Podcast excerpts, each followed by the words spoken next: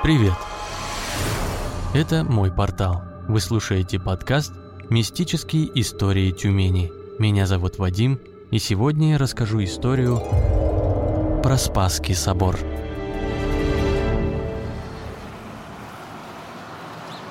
Одно из таинственных мест, по данным известного историка и краеведа Александра Петрушина, находится в самом центре города.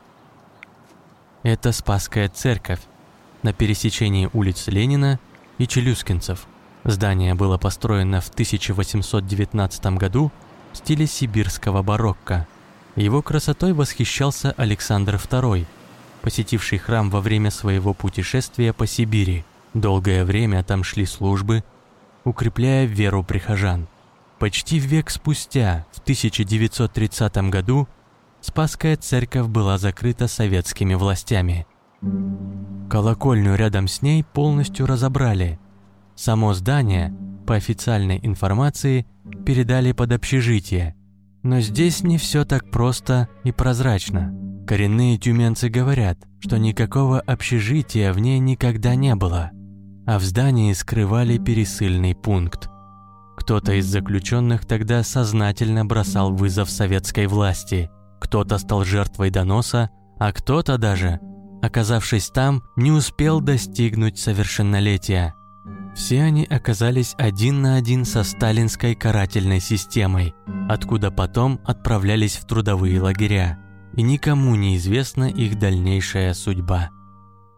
По рассказам очевидцев тех лет, когда церковь закрыли, по ночам к зданию стали массово приезжать воронки с арестантами. Десятки людей выгружали, других же просто забирали и увозили. Близко подойти было нельзя, стояла охрана с собаками. Если прислушаться, то можно было различить крики, плач и стоны.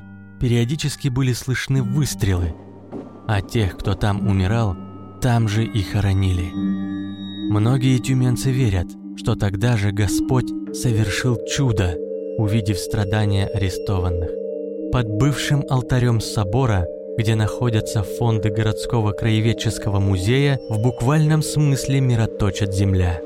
Самое удивительное, что у воды нет ни цвета, ни запаха. Она не подмывает фундамент здания.